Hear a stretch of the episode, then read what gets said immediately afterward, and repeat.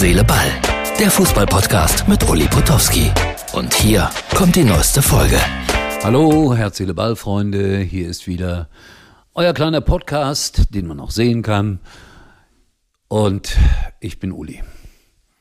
Es ist Montagabend, 20.45 Uhr. Musste gerade jemanden zum Flughafen bringen, Notfall sozusagen und äh, vier Stunden durchs Ruhrgebiet gefahren. Das macht so einen Spaß, über die Autobahn im Ruhrgebiet zu fahren, obwohl ich an der Glückaufkampfbahn vorbeigefahren bin, am Stadion Rote Erde, Mülheim, Stierum, Bochum, Kastropper Straße, Herne, Schloss Strünkede. Da fährt man überall dran vorbei, aber vier Stunden hätten es jetzt nicht sein müssen.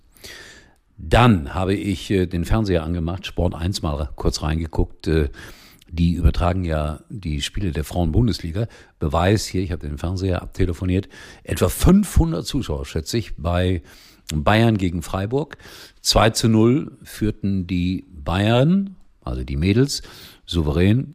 Ich bin aber jetzt mal ehrlich, ohne dass ich chauvinistisch sein will, so die ganz große Freude ist bei mir nicht aufgekommen. Irgendwie wirkte das alles ein bisschen leblos. Technisch ist das ja immer guter Fußball, aber irgendwas fehlt mir.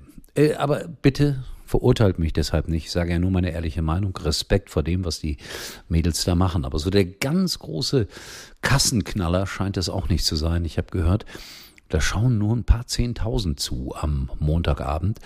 Und ich weiß nicht, ob das auf Dauer so funktionieren wird. Frauenfußball immer dann, wenn Europapokal oder große Spiele oder Länderspiele, ja, da wird es gut geguckt. Aber diese Fußball-Bundesliga wird bislang habe ich den Eindruck noch nicht so richtig angenommen. Also wie gesagt, 500 Zuschauer.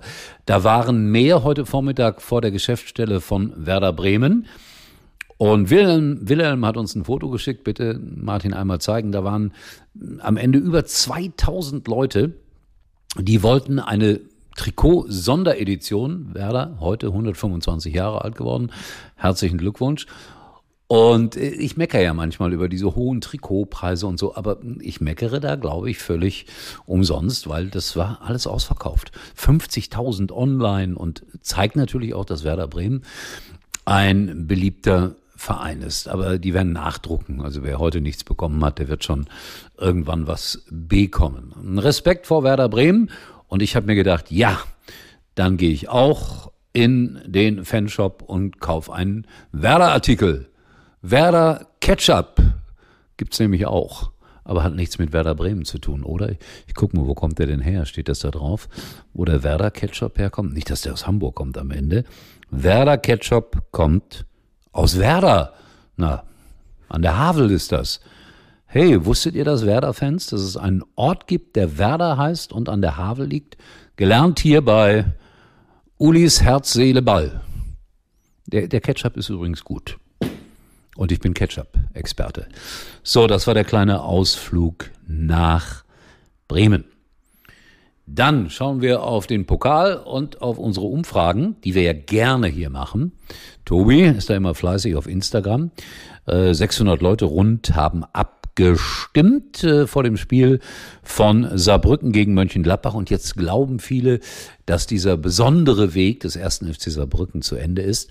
38 Prozent glauben, dass der erste FC Saarbrücken gegen Mönchengladbach weiterkommt. 62 Prozent sagen, nee, diesmal gewinnt Mönchengladbach.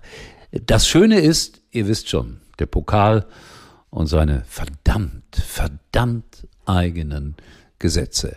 Also alles ist möglich, auch im Ludwigspark. Es wird ein stimmungsvolles Spiel werden. Leider passen da, glaube ich, nur 18.000 rein.